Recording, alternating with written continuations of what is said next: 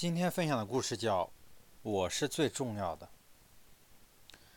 尊敬别人的人，同样同样会受到别人的尊敬，正像站在镜子面前一样。你怒，他也怒；你笑，他也笑。一位在纽约任教的老师决定告诉他的学生，他们是如何重要，来表达对他们的赞许。他决定采用我所提倡的一种做法。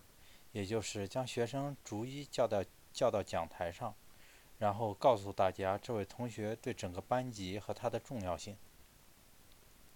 再给每个人发一条蓝色的缎带，上面以金色的字写着“我是最重要的”。之后，那位老师想做的想做一个班上的研究计划，来看看这样的行动对一个社会造成什么样的冲击。他给三个每个学生三个缎带别针，教他们出去给别人相同的感谢仪式，然后观察所产生的结果。一个星期后回到班级报告。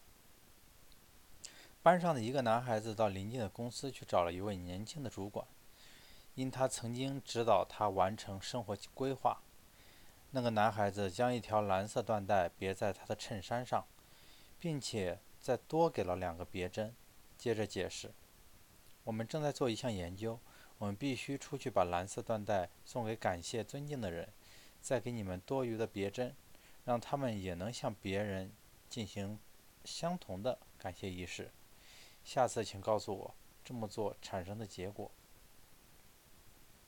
过了几天，这位年轻主管去看他的老板。从某些角度而言，他的老板是个易怒、不易相处的同事。但极富才华，他向老板表示十分仰慕他的创作天分。老板听了十分惊讶。这个年轻主管接着要求他的蓝色缎带。这个年轻主管接着要求他接受蓝色缎带，并且允许他帮帮他别上。一脸吃惊的老板爽快地答应了。那个年轻人将缎带别在老板的外套。心脏正上方的位置，并将所剩的别针送给他，然后问他：“您是否能帮我个忙，把这缎带也送给您所感谢的人？”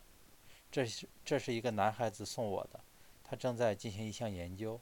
我们想让这个感谢的仪式延续下去，看看大家会产生什么样的效果。那天晚上，那位老板回到家中，坐在十四岁儿子的身旁，告诉他。今天发生了一件不可思议的事情。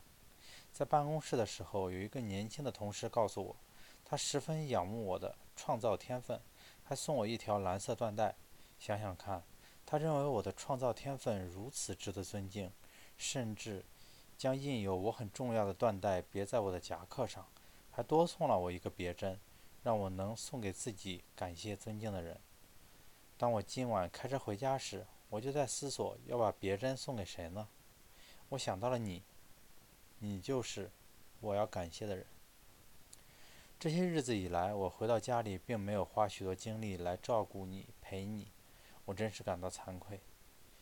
有时我会因为你的学习成绩不够好，房间太过脏乱而对你大吼大叫，但今晚我只想坐在这儿，让你知道你对我的有多重要。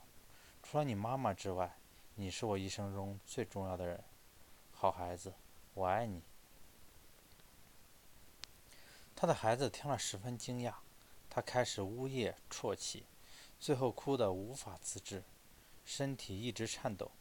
他看着父亲，泪流满面地说：“爸，我原本计划明天要自杀，我以为你根本不爱我，现在我想那已经没有必要了。”